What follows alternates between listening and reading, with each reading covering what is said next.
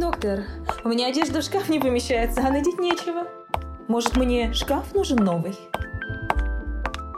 Всем привет! Это подкаст «Стильная терапия». Я его ведущая Ира Камельянова. Здесь не только про стиль, но и про образ жизни в целом. Мы говорим о том, как с помощью внешнего вида можно стать счастливее и успешнее. Напоминаю, что это подкаст 18+, так как в нем используется ненормативная лексика, поэтому наденьте наушники, если рядом с вами находятся дети. Один раз в месяц в мой подкаст будут приходить гости, чтобы поговорить обо всем, что связано с модой, стилем, внешним видом, первым впечатлением и о том, как все это помогает нам в достижении целей. Сегодня это Анастасия Джурич, директор универмага российских дизайнеров «Большой», и Елена Петрайтис, коммерческий директор универмага. Привет-привет! Привет. Привет. Для начала пройдемся по событиям 22 года, когда в мире моды все очень изменилось. Привычные многим бренды покинули российский рынок, и нам пришлось играть по новым правилам, где нет Zara H&M. И я чисто слышу нытье, ну и где теперь одеваться? У меня на это один ответ что на самом деле альтернатив вагон, и наши замечательные, любимые российские дизайнеры делают одежду гораздо лучше, чем э, Zara. Я очень люблю универмаг Большой в Екатеринбурге за просто огромнейший выбор одежды, обуви и аксессуаров на любой вкус. Знакомы с ними очень давно, и еще со времен, когда они находились в Цоколе на Радищево, а теперь это огромный центр притяжения модных девушек города. Поэтому пригласила в гости девушек поговорить о рынке российских дизайнеров и ответить на вопросы, которые вы отправляли мне в социальных сетях.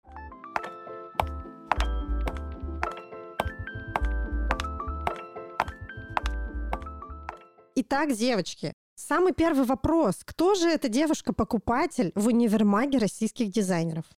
Совковое прошлое и 90-е оставило у нас такой, знаете, стереотип болезненный, который нужно изгнать, что наше — это кондовые э, ботинки, совершенно жесткие, кошмарные фабрики большевичка, кусачие свитера немодные, а вот заграничное — это другое дело. Создается ли какая-то легенда для российских брендов, чтобы закрепить вот этот вот статус, что российское — это классно? Как предложить нашим людям покупать наше и создать правильный образ? Ну, наверное, мы начнем с того, что 22 год нам принес, не сказать, чтобы большие изменения в плане нашего восприятия русской моды, потому что мы занимаемся этим давно. Я в универмаге пять лет работаю, и пять лет назад э, познакомилась э, с российскими дизайнерами. И если мы говорим про клиенты и клиентский опыт, то такие комментарии были. То есть ты работаешь с клиентом, он тебе говорит, капец, это что, это наши шить, что ли, умеют?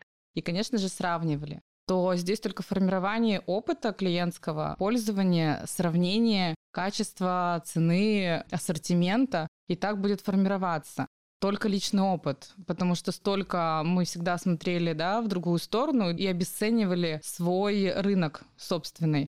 Сейчас это все меняется, меняется, потому что мы хотим все быть уникальными, если говорить про девушку, про нашего клиента. Это молодая, динамичная, это не подросток, который покупает массу, да, и хочет быть как все, там, это мы все проходили школы, институты. Эта девушка уже больше зрелая, осознанная, понимает, что она хочет быть уникальна, и для нее внешний вид — это проявление своего внутреннего. И если там даже говорить раньше про ценник, что Зара была доступнее, то последние коллекции, которые мы видели и получали, это гораздо выше стоимость жакета, чем русского дизайнера, и отвратное качество.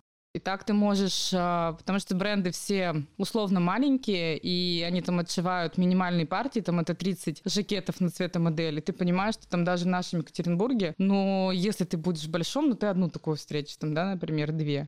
А если ты не общаешься в таких ультрамодных, стилевых местах, да, с не встречаешься, то ты вообще будешь уникальна в принципе.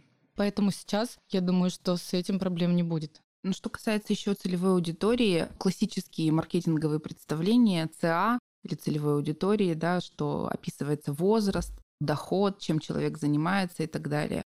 У нас всегда был подход немножко другой. Мы смотрели на мышление человека. То есть, если тебе 45, но ты готов модно одеваться современно, то неважно, какой у тебя возраст. Ну, то есть это смелая какая-то такая девушка, которая готова сделать вызов, готова то, что на нее будет обращено внимание, готова к экспериментам. Скорее даже не смелая, готовая принимать что-то новое, независимо от своего возраста.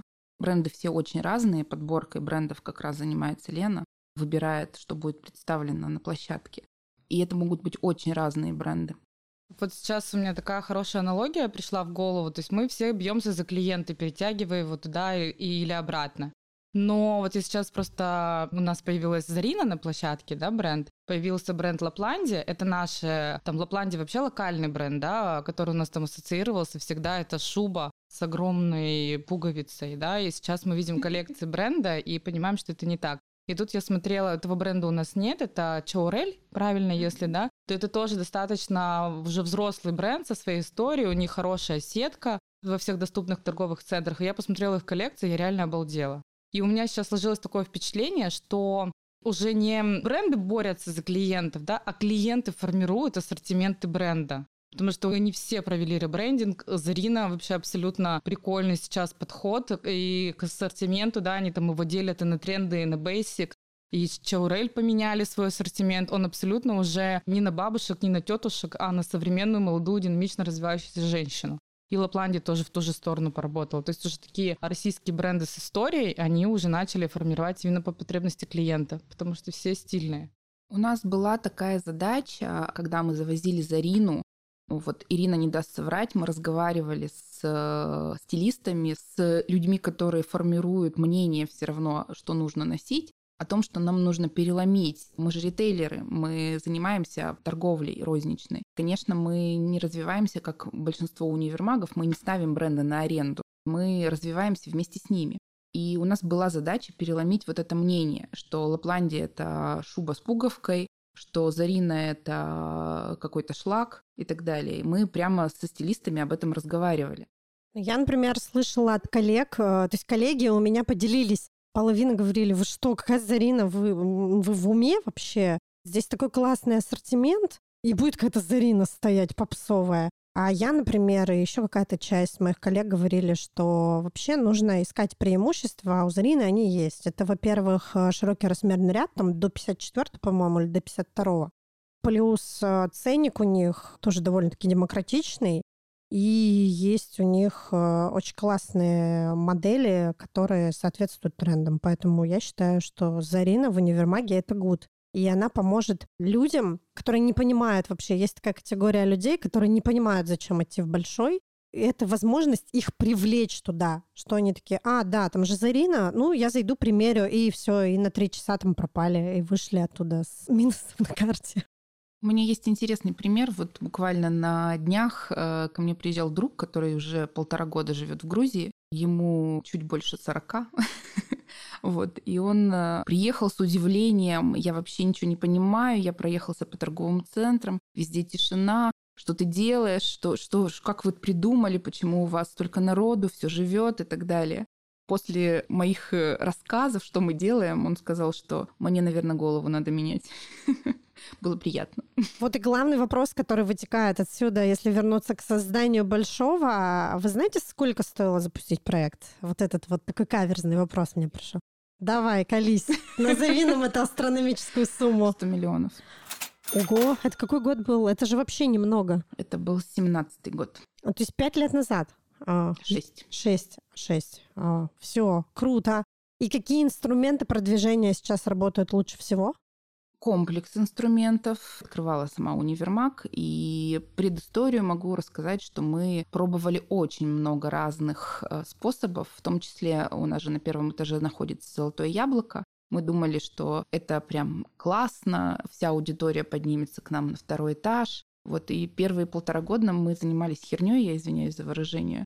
Мы пытались поднять аудиторию это не работает и никогда не сработает, и мы больше этим не занимаемся, и мы, в принципе, достаточно открыты к общению, мы говорим честно, что если вы пытаетесь поймать трафик, то вы поймаете просто, ну, это, это вода, которая течет мимо вас. Люди приходят за чем-то конкретным. Если они приходят в яблоко, они приходят в яблоко. Если они приходят в ресторан, они приходят в ресторан. Если они приходят в книжный, они приходят в книжный. Вот. И для того, чтобы люди пришли, их нужно позвать. Ну, в первую очередь, все равно через стилистов, потому что мы с ними работаем не только как через такой канал, да, трансляции продуктовой, Мы работаем с ними и через их клиентов. Да? Мы презентовываем, показываем ассортимент, рассказываем, что у нас есть. У нас там есть некоторые стилисты, которым мы предоставляем обед после шопинга для их клиентов. Очень интересно, где мой обед? Я ни разу не получала обед. Вот. Я жду обед, девочки. Вообще, Ирина, без проблем. Есть разные абсолютно подходы. Кому-то нужна скидка, кто-то работает за кэшбэк, кому-то нужен обед для клиента. Здесь уже все равно идет от стилиста, что для него важно, что важно для его клиентов. И потом уже, конечно же, это обзоры, это блогеры и так далее, потому что таргета у нас нет теперь, да, нас лишили дешевой рекламы. Сейчас основной канал, как можно показать аудитории, что у нас есть и зачем к нам приходить, это, конечно же, так. Ну, понятно, что есть различные другие, там, э, на массовые там, какие-то мероприятия мы используем стандартные каналы рекламы. У нас крутая креативная команда, которая снимает крутые рекламные кампании. Мы работаем с блогерами-стилистами, и мы очень много внимания, но я надеюсь, что это видно, уделяем сервису. Вот, потому что иногда бывает, что в голове у руководства одна картинка сервиса, на самом деле она другая. Мы постоянно пытаемся ее совместить с представлениями людей и нашим представлением сервиса. Это все работает накопительным эффектом. Как человек, который находится, ну так скажем, по ту сторону кассы, я скажу, что, во-первых, мне как стилисту удобно приходить в большой, даже если у меня не будет бесплатного обеда, кэшбэка и скидок. Ирина хочет обед. Вот. Ирина хочет все, мы все тебе обеспечим. Мне удобно просто потому, что мне удобно, что все в одном месте. Что тут есть обувь, сумки, одежда, верхняя одежда, меховые какие-то изделия, аксессуары. Потом э, человек может пообедать э, на фудкорте.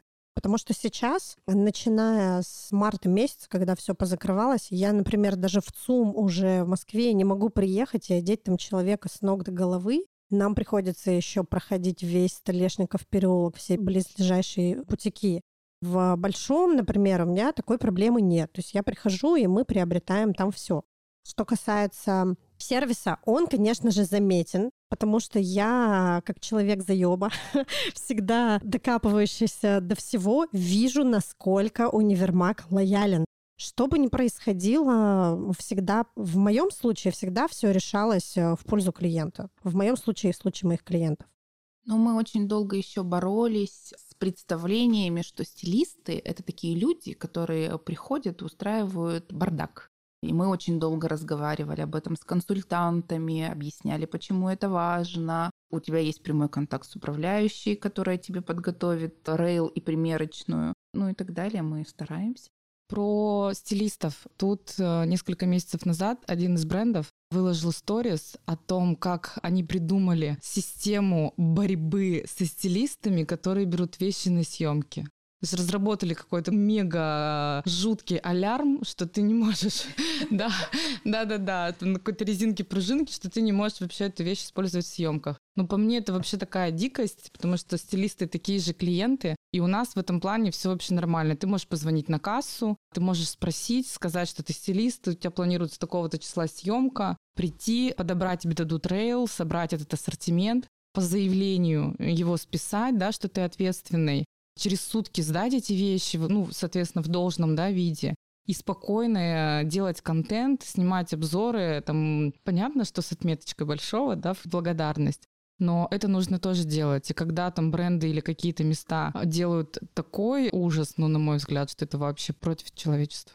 Вещи после съемок проходят химчистку, конечно же. Конечно же, да. То есть они все отсматриваются, у нас есть зона приемки, Понятно, что куча, конечно, всяких у нас там уморительных историй после вещей со съемки. Они проходят химчистку, если что-то там бывает, какие-то забраковки и так далее, это тоже проходит там ремонт, и только после этого это все попадает там в зал.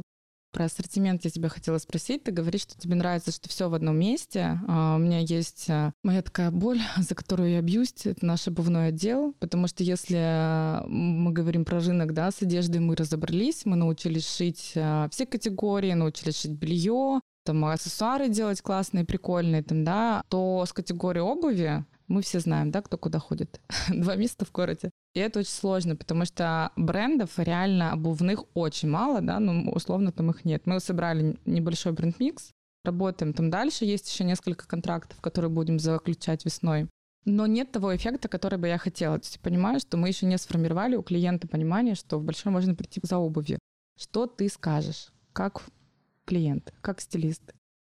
Моя потребность в обуви в большом закрыта примерно процентов на 60. Ну, то есть где-то наполовину, но все равно мне не хватает классной какой-то нейтральной базы, прям вот нейтральная, потому что она разбирается махом. Черные лодочки с острым носом на каблуке Киттен Хилл от э, Лера Нэна за 6 тысяч были раскуплены вообще там просто за день. Белые кроссовки, их прям, мне кажется, мешками можно заказывать. И какая-то вот такая нейтральная. Потому что у меня те бренды обуви, которые я приобретаю в большом, они носятся долго. По кроссовкам, да, у нас весной будет кроссовочный бренд, тоже наш российский, очень прикольный. Так что работаем над этим.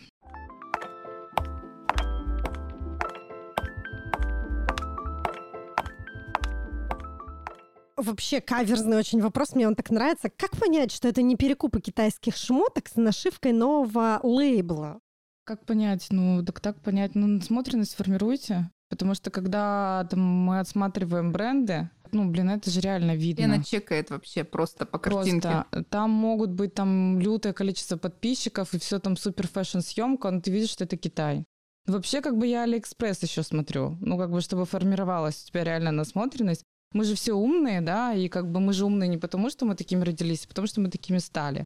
И это только опыт, и ты понимаешь. Но мы реально следим за качеством. Тут был один фидбэк от блогера, которая поехала в Москву, зашла тоже там в один из универмагов и говорит, блин, классный, большой, но а в большом-то лучше, потому что там и качество видно. И мы реально сэмплы даже заказываем у брендов. Слушайте, ну вот у меня такой вопрос. А если, например, я взяла какой-то свитер, он классный, написано, что это какой-нибудь э, дизайнер, э, собачка Стор, и потом ты приезжаешь условно на китайский рынок и видишь там всю ту же собачку, но за 600 рублей, а не за 6 тысяч. Твоя насмотренность не очень. Ирина, Ирина. Да, слушайте, была реально такая история. Я ездила в Москву на встрече с брендами. Зашла к ним в магазин, так э, вообще там примеряла, кстати, это был свитер. Всеми любимый вот этот тренд на рванье. Я такая, блин, супер круто, супер класс. И захожу я тоже в один из универмагов, где у них лидер продаж — это рынок садовод, реально. И я такая, типа, вау, а там этот свитер. И так, блин, быть не может. Я фотку отправляю бренду. Тут тоже бывают разные истории. У нас такой бренд э, есть, это у него топовая позиция. Каждый сезон они делают эти кардиганы кардиганы, логомания. И понятно, что бренд популярный, даже если, я говорю, развивайте насмотренность. Ты заходишь на Алик, ты там все найдешь. И Монохром, и Юлию Вейв, и 12 Stories, и Nameless, там это уже все есть. И понятно, они тоже же не дурачки, все развиваются и смотрят друг на друга. Поэтому вопрос, что было первое, курица или яйцо? У нас есть бренд замечательный, мне нравится очень. Ахмадулина Dreams, производство полностью в Китае, дизайн российский. Нет, погоди, тут имеется в виду, сейчас практически все производится в Китае, как говорится, вся контрабанда произведена в Одессе на Малой Арнаутской. Имеется в виду, что это какие-то китайские кустари, или это бренд заказывает, сам разрабатывает дизайн лекала, а Китай это только рабочие руки. Это две большие разницы. Везет, там может, очень большую работу проводит. Но это же тоже так же. Есть фабрика. Она же сама ничего не разрабатывает. Ей скинули, она отшила. Сегодня она шьет тебе по твоим брендам, завтра она показывает уже другому, который не разработал, но хочет купить. Он говорит, я тебе могу сделать такую же с фиолетовыми пуговицами. Он заказывает. Есть, конечно, видно, есть бренд, ты понимаешь, ты смотришь его ассортиментную матрицу, есть категория разработанная, там платье легкое, да, швейка, что наши производства могут шить. И ты потом смотришь джинса, пуховики.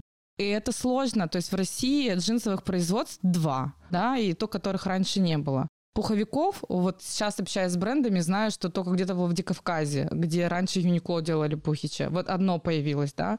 Нет этого, когда, конечно, им идти, они это заказывают в Китае.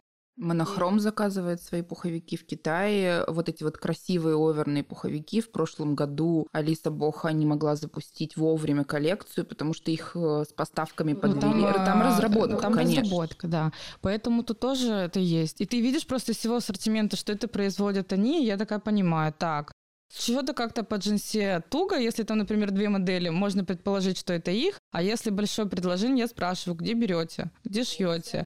Они говорят, а мы не шьем, мы покупаем на турецкой фабрике. Ну, понятно, тогда мы смотрим качество. Ну, мы в любом случае смотрим качество. Но тоже надо менять голову. Ни одна страна в мире не обладает такой э, базой, как сейчас обладает Китай. Производительный. Да. Угу. А любимый мой вопрос, девочки, э, какого хрена нет э, больше 48 размера-то у российских дизайнеров? Ну, конечно же, есть. Я вот больше 48 Мало! размера одеваюсь в универмаге. Ну, конечно, мало. Это же аналитика, товарные остатки, оверсток и все дела. Потому что людей, конечно, не так много. Дайте время российским категории. дизайнерам. Мы же тоже немножко производители. И сами, начав производить бренд, мы поняли, что для того, чтобы бренд развивался, это деньги, это энергия денег. Для того, чтобы произвести широкую размерную линейку, нужно вложить намного больше денег в коллекции. Сейчас они делают, сегодня, в этом году они делают 3-4 размера, будут развиваться, через год они будут делать 5 размеров, через 3-4 года они будут делать всю размерную линейку. Дайте нам время нашему рынку, мы разовьемся. Тоже про большие размеры. Но у нас же был опыт, помнишь, ты запускала этот отдел, у нас был большой плюс. Очень сложно найти бренды в этом сегменте, потому что есть очень много особенностей, да. Они начинают шить из тех же тканей, что шьют и основную одежду, но с формами эта ткань так не ложится, она не предназначена, да, тут должна быть фактура, плотность и так далее. Во-первых, таких брендов мало очень, а во-вторых, когда мы это дело запустили, мы поняли, что а люди-то не готовы себя принимать. То есть там была история на шопинге со стилистом, когда девушки принесли брюки из отдела плюс сайз, она разревелась и убежала с этого шопинга. Я не 48-го! И просто в слезах в истерике убежала. То есть тут тоже как бы такой момент. Вот тогда следующий вопрос у меня возникает. Что за тренд на единый размер? Вот этот вот one size пресловутый, что, почему так происходит? Экономия, лень производить размерный ряд? С чем это связано?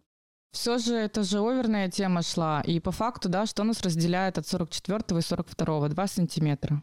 Но мне периодически приносят эту одежду и говорят, на 48 тоже можно.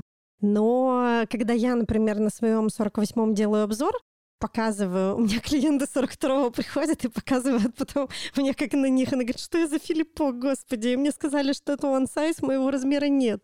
Конечно, все же вещи будут по-разному на людях смотреться. Даже 42-й на каждом 42-м это же разные вещи. И быть убежденным, что на мне будет так же офигенно, как на Ирине, ну это тоже вопросики к осознанности, потому что все нужно примерять. Согласна. Ну, соответственно, поскольку мы поговорили про тренд на оверность, сейчас, как мы видим, э, этот тренд уже маленечко начинает отходить, и начали появляться приталенные пиджаки и все остальное. Я надеюсь, что он еще долго не уйдет. Я его очень люблю. Ну, Анастасия, мы же с тобой не про тренды, мы же с тобой про Ну, стиль. конечно. Поэтому овер с нами навсегда. Почему размер L у каждого бренда разный? Почему у одних Элька садится нормально, там, ну, на грудь, там, э, 100, да? А у других даже одна нога в брюки не влезает. Потому что команда разработки разная.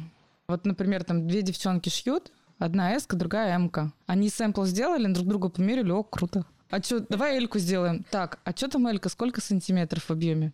Загуглили. 102 или сколько там? Ну, что-то там 105, 102. Все прибавили на лекалах, отшили, ни на кого не померили. У кого-то Элька 48 Поэтому все очень индивидуально.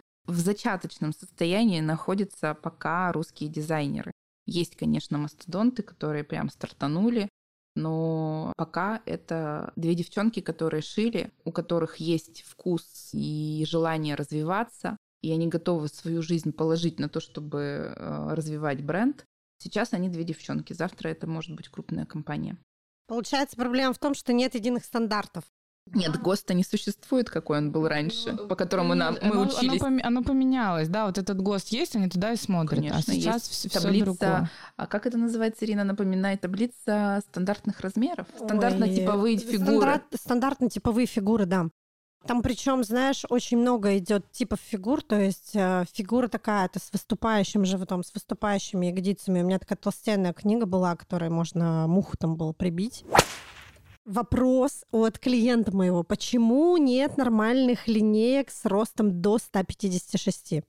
У роста 156 у них какая проблема? Во-первых, высота сидения это когда от, э, короче, от талии до писи слишком длинная, и у них в подмышках получаются брюки, а рукава длинные у жакетов, Ну и сами жакеты, соответственно, тоже. Ну, в общем, им все длинное. Ну, это тоже у нас э, вот в лейбле была история. Все такое оверно, нужны XS. Мы такие, сколько там? Столько запросов, столько запросов. Шили. Чё? Ничего. Как шили, да, так и продали две. Поэтому это, это тоже... Короче, отрезать, не добавить. Согласна. Проблема у людей, у которых высокий рост. Вот это надо научиться жить. На высокий рост какие бренды есть, кроме IBW? Ну, лейбл. Мне кажется, Urban Tiger, Newberry, Nice One. Это же от модели же зависит. Если вы хотите поддержать меня и мой подкаст, то прямо сейчас подпишитесь на него на Apple подкастах и оставьте комментарий и звездочки. А если слушаете подкаст на Яндекс Музыке, то сердечко. Таким образом я пойму, что вам интересно и полезно то, что я делаю.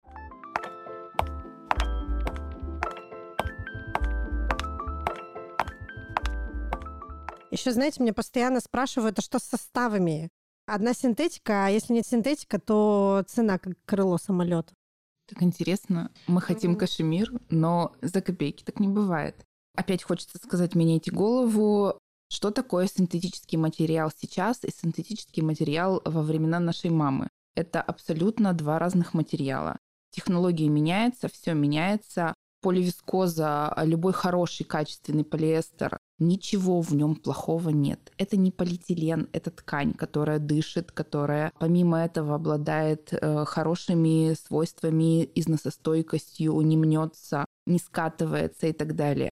Хлопок мнется. Сделали рубашки из хлопка. А что они так мнутся? Ну, потому что это хлопок, ребят. Всегда примеси, да, добавляются. Вот насколько я знаю, по материаловедению что, например, спортивная одежда же не бывает из хлопка, потому что пока ты там попрыгаешь на своем кроссфите, ты так употеешь. Ну, профессионально, ну, не профессиональная, а которая для занятий. Конечно, она, она не хлопковая. Что в хлопке ты будешь просто весь мокрый, можно будет выжимать, это как минимум некомфортно, когда на тебе там мокрые тряпки болтаются. Ну и сейчас очень сильно поменялся же вектор потребления. Мы все хотим новинок постоянно мы хотим покупать доступные вещи и менять их раз в сезон, потому что хочется чего-нибудь новенького. Ну, купил ты кашемировый свитер, там, я не знаю, за 30 тысяч рублей. Что тебе его всю жизнь носить? А он потом у тебя еще и скатается? Он скатается сто процентов, потому что И ты кашемир... придешь на кассу и будешь говорить, что за фигня. Ну, подождите, у меня есть кашемировый свитер Брунелла Кучинелли. Я ношу его уже лет 10, наверное. А он скатывается, и я его стираю, он раскатывается. Ну сколько раз, э, Ирин, ты его надеваешь в неделю? Зимой, может, раз в неделю могу надеть. Ну, у меня много просто шматья. Но у тебя же много шматья, и которые и кашемир, и недорогие демократичные вещи. Ты миксуешь, и, в принципе, это нормально. Кстати, история про моего друга из Грузии и что модные девушки одеваются в универмаге. Я говорю, конечно, представляешь, у меня есть клиентка, у нее двухкаратник на пальце и часы Rolex, а вся одежда из универмага. Он говорит, да, и не брендовая. Я говорю, нет. Ну почему же брендовая? Только российских Конечно, дизайнеров. Только российских дизайнеров. Почему так мало одежды для тех, кто уже в минус 15 готов откинуться от холода, мне люди задают. Какого числа был вопрос? Ну, может, пару недель назад, но мне тоже кажется, что у вас э, очень много одежды. Мы постарались в этом году. Мы каждый раз, я прям уже начала гордиться нашими партнерами, нашими дизайнерами, потому что нам удается войти в смену сезона вовремя. С хорошим в этом году просто монстр. Она 1 сентября поставила практически 70% э, зимней коллекции. Это большие труды бренд-группы Елены убеждать производить раньше, привозить раньше. И в честь этого замечательного события 2 сентября было 29 градусов тепла. Это просто была моя боль, когда мы там вообще уже что?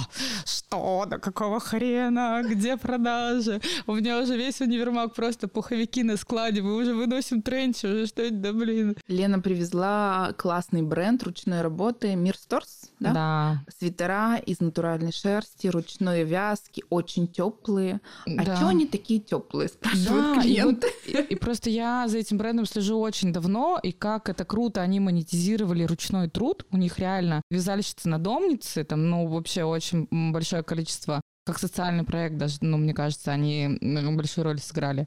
И он не продается так, как мне бы хотелось. потому что он реально крутой и уникальный, да. Комментарий, а в них слишком жарко.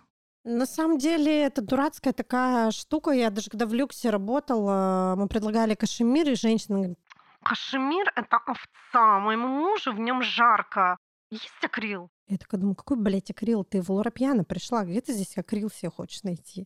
По поводу свитеров, я их видела, мне кажется, их надо просто популяризировать э, вот как раз через социальную тему и говорить людям, что покупая свитер, э, ты э, там типа вносишь свой вклад в то, что какая-то бабушка может дальше заниматься своей работой, что у нее есть заказы, потому что, мне кажется, вот это социальное, оно сейчас плотно входит в нашу жизнь. Например, мне нравится, когда я еду в такси, и у меня стоит ремарка, что водитель слабослышащий что таким образом я вношу свой вклад, что у человека, например, в 90-е ему сложно было найти работу, а сейчас он работает, и я, ну, хотя бы чуть-чуть ему помогаю. И он не слышит, как я там сторис пилю на заднем сиденье. Мы тоже обсуждали эту тему, на чем сыграть, когда вот эта вся история с уходом брендов, и можем ли мы на этим спекулировать? С одной стороны, это классно, мы можем там бить себя в грудь и говорить, что мы такие офигенные, сейчас мы тут нишу займем, хотя мы там уже 7 лет ей занимаемся. А с другой стороны, там это потеря мест, да, рабочих.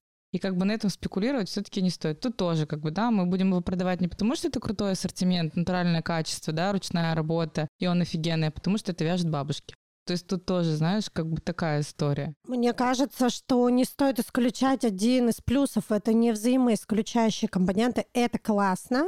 Плюс к этому ты даешь еще работу людям. Это прям клево. То есть не нужно давить все время на одну тему. Можно ее чуть-чуть подсвечивать. Почему нет? Приму, приму во внимание. Читатели спрашивают, ваша личная любовь, какие бренды порекомендуете? Сначала послушаем Лену, потом послушаем э, Анастасию. Там спортивные костюмы, хорошие шерстяные изделия. Что научились действительно хорошо делать? Кого рекомендуете в разных ценовых сегментах эконома выше? Я, например, отмечу для себя бренды Urban Tiger с хорошими джинсами, трикотажем и пуховиками. IBW, который шьет идеальные костюмы, платья женственные. У вас что, Елена? Да, у меня все мои любимые. Они же все через прошли через меня. Как с детьми. Как с детьми, да. Матрицы всех смотрю, чтобы там ничего не пересекалось, только друг друга дополняло. Ну, мое, если любимое, там, где я одеваюсь, мне нравится Анука, Ася Семенова. Сегодня приглядела себе пуховичок в Урбан Тайгере максимально длинный, максимально теплый. То все люблю, все по-своему уникальные. И ценовой сегмент тоже абсолютно разный. Анастасия, я знаю, что ты любишь Urban Tiger и Level B. А еще? Ахмадулина. Мне нравится, но я не ношу. Ну, у меня стиль немножко не такой, не, не такой кисейной барышни, поэтому... Ну, а платьишко же есть. Но смотреть мне нравится. Вот. Мне кажется, ты давно не видела Ахмадулину, потому что у них появились классные пуховики с вот этими карманами, отороченным мехом. Она клево работает, чтобы совместить вот эту вот сказочную русскость с современной жизнью. Мне вот поэтому нравится эта линейка. Я посмотрю. Я в универмаге бываю каждый день, но одежду смотрю не каждый день. Мне кажется очень перспективным бренд Аси Семенова. Вот мы сейчас с ним активно работаем. Я знаю, что мы прямо там убеждаем производить больше. Мы все продадим, мы рекламную кампанию построим. Мы так за нее боролись. Да ты что? Да, столько лет мы ее хотели. Вопрос. А есть ли какие-то группы товаров, отдельные товары, которые не хватает универмагу? Какие ниши свободны. Например, детская линейка, и я все время радею за мужское, вы меня все время посылаете. Мне очень нравится бренд Монохром русский. А, к сожалению, он у нас пока не представлен. Может быть, что-то переменится через какое-то время. Что с гейтом? Может быть, когда-нибудь они у нас будут представлены. Если гейт вы нас слышите, мы вас ждем. Будем вас лучше продавать, чем на Хохрякова. Мы всех будем лучше продавать, чем на Хохрякова. Это реальность. И она такова, что у нас лучше и больше и качественнее клиент. Скажем, да, наверное, что мы открываем третий этаж 1 апреля 2023 года. И еще к этому объему прилагается три с половиной тысячи квадратных метров э, российских дизайнеров и одежды. Короче, я жду мужское, давайте. Я вас верю. Пока не будет мужского, детское. Ну окей, хотя бы. Еще один вопрос. Есть ли у вас запрос от дизайнеров из СНГ? Например, белорусские бренды, Казахстан. А, вообще белорусы конкурентоспособны, на мой взгляд. Они делают какой-то... Я не представляю, как они делают по таким ценам прикольные вещи. Грузинские дизайнеры шикарные. Планируете ли работу с ними? У нас был опыт работы с белорусскими дизайнерами. Есть у нас один бренд, который мы тоже очень хотим. Это казаки. Все переговаривались, но пока Москва для них приоритетнее, чем регионы. Грузию очень хотим, но Грузия не хочет. В общем и целом мы за то, чтобы люди работали и воплощали прикольные идеи и развивались. Поэтому мы открыты к любым брендам. Вопрос политики, таможенного союза, поддержки государства, транспортных компаний и так далее и тому подобное. На поддержку государства реально можно надеяться? Ну да. Один универмаг они открыли пространство с господдержкой. То есть они получают там какую-то субсидию, но они имеют право ставить только московские бренды. Кто зарегистрирован на территории Москвы. Я не сильно верю и верю в команду, вот, но надеюсь, что с развитием внутреннего рынка появятся программы, которые будут помогать русским дизайнерам. Потому что им нужны вливания, им нужны дешевые кредиты, им нужна возможность развиваться, им нужна поддержка в виде образования, потому что когда-то давно у нас были хорошие конструкторы, у нас были хорошие технологи, у нас были хорошие швеи, а сейчас этих профессий становится все меньше. И если у нас не будет поддержки, то мы будем искать, видимо, рабочую силу за рубежом где-то, не знаю. Не знаю, где мы ее будем искать. Да, есть эта поддержка. Тут же опять вопрос про осознанность, да, и ум, и навыки. Вот я была на круглом столе по развитию, это вот, который недавно был в рамках недели моды Екатеринбургской, и там вот этот центр Домна, они работают с фондом поддержки предпринимательства, и работаю с дизайнерами, можно прийти и сказать, я такой-то, я хочу тут делать, какие есть программы. Они реально есть. И даже про образование тоже на этом круглом столе много представителей торговых центров высказывались, бедные дизайнеры, там все красные сидели что нет бизнес-образования у них, ну, понятно, МБА никто не должен заканчивать. Но как вести ИП, пользоваться, да, какую налоговую базу выбрать и устраивать сотрудников? Потому что если у тебя есть вопрос, не надо себе придумывать рамки. Блин, там, типа, я тупая, я не знаю, у меня ничего не получится. Все есть, включай мозги, иди делай.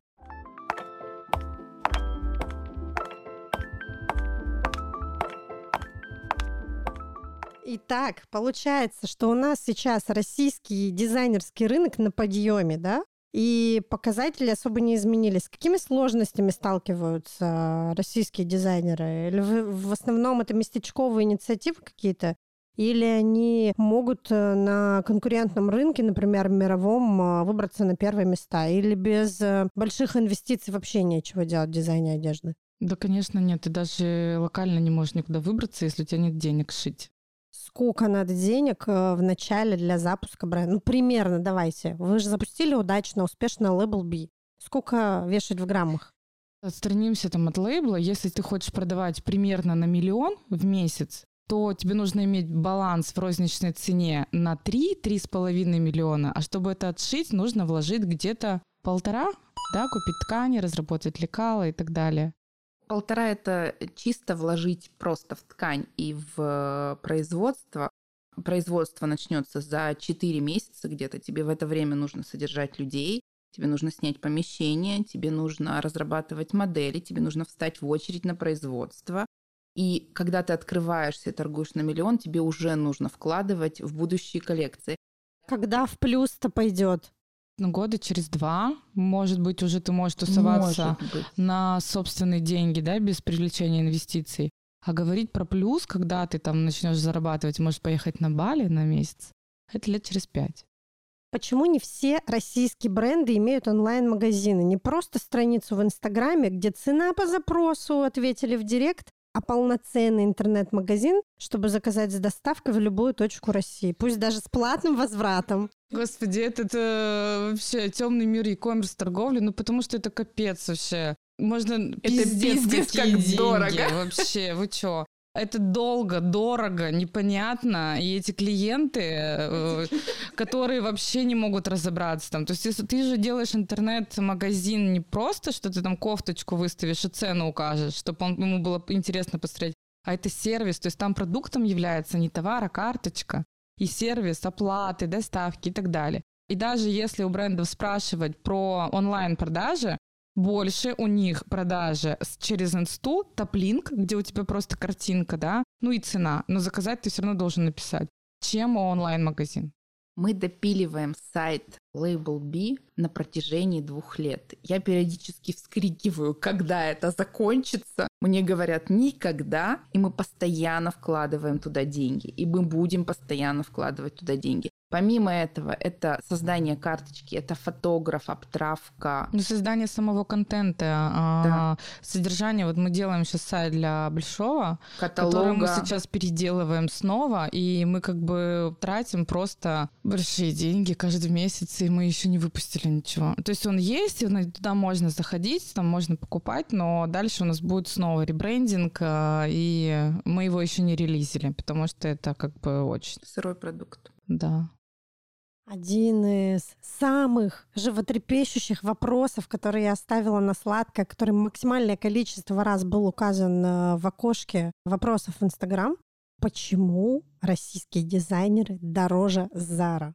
Потому что Зара шьет тиражку, там бедные дети из Бангладеша, и она может себе это позволить, а российский дизайнер не может. Я уже вначале говорила, да, что они шьют минимальные партии, а минимальная партия, это, например, на костюмы с футера, там 30-50 штук. И понятно, что он в себестоимости будет а, там 1200 рублей. Там, футболку, например, в Юникло ты за 990 покупаешь, а чтобы ты сшил в Екатеринбурге на производстве, эта футболка будет стоить 850, только пошив, там, да, с тканью. Понятно, за сколько ты будешь продавать, чтобы ты Смотря какая зарабатывал. Ткань. Ну да, но это я тебе условно же, да, мы понимаем. Это очень среднее. условно, это очень плохая кулирная рублей. гладь, э, очень легкая. Это без принта, это без печати, без э, каких-то классных нашивок э, жаккарда и так далее. То есть это прям база... Это чистый бланк, 850 ну, рублей говно. она тебе в пошиве. Конечно, ты ее не будешь продавать за тысячу. Ну вот и, соответственно, надо как-то довести, что, во-первых, Зара делает продажи объемами, то есть у них там миллионы, миллионы единиц по всему миру, и они свою прибыль так или иначе получат. И чем больше ты заказываешь на фабрике, там, условно, в Китае, тем меньше тебе стоимость пошива обходится, потому что, ну, условно, там оптом дешевле. А если ты заказываешь там 20 пиджаков, да, то тебе уже такое большое производство, как Китай, оно не возьмется за 20 пиджаков, а шить это будет кто? Ну, это местные девушки, русские, да, швеи, которые там перепрофилировались, закончили что-то, что-то не закончили, там по-новому научились, а они будут шить. Ну, то есть, соответственно, нужно понимать, э, плюс еще, что российский труд, он оплачивается выше. Да, и сейчас а, швея стоит дорого. Там, если раньше выпускалось ровное количество конструкторов и швей, то сейчас а, архитектурная академия у нас выпускает 25 дизайнеров, конструкторов, да, а техникум швейный две швеи. И понятно, что сейчас просто за них борьба. Есть у нас одно производство, которое уже запустило у них есть платформа для обучения швей, они берут всех там, да, и уже настраивают их, чтобы они могли работать. Ну, я честно признаюсь, что я заканчивала Российский государственный профессионально-педагогический по специальности дизайн одежды. И я могу придумать вещь, э, отрисовать эскиз, э, технический рисунок, э, построить лекало вручную, раскроить, сшить и запустить в производство. Но вот судя по ответу на вопрос, сколько денег нужно, чтобы запустить бренд, я не хочу этим заниматься. Ну, одно дело же его запустить. То есть мы вот тоже начинаем работать, вот она все классно, там что-то отшила первое, ты вдохновился, видно вкус, эстетика, ДНК, все, ДНК, такой, господи, как я хочу. А потом начинается такое, а нет вдохновения. все. И дальше бренд не развивается. Это огромная работа, командная работа. Потому что если ты классно придумал, не факт, что ты это круто продашь.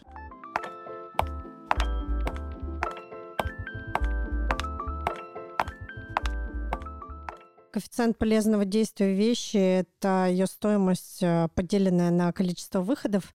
И, конечно же, приходите ко мне на консультации, я создам вам капсулу из 10 вещей, и вы в течение месяца будете носить э, каждый день новый комплект.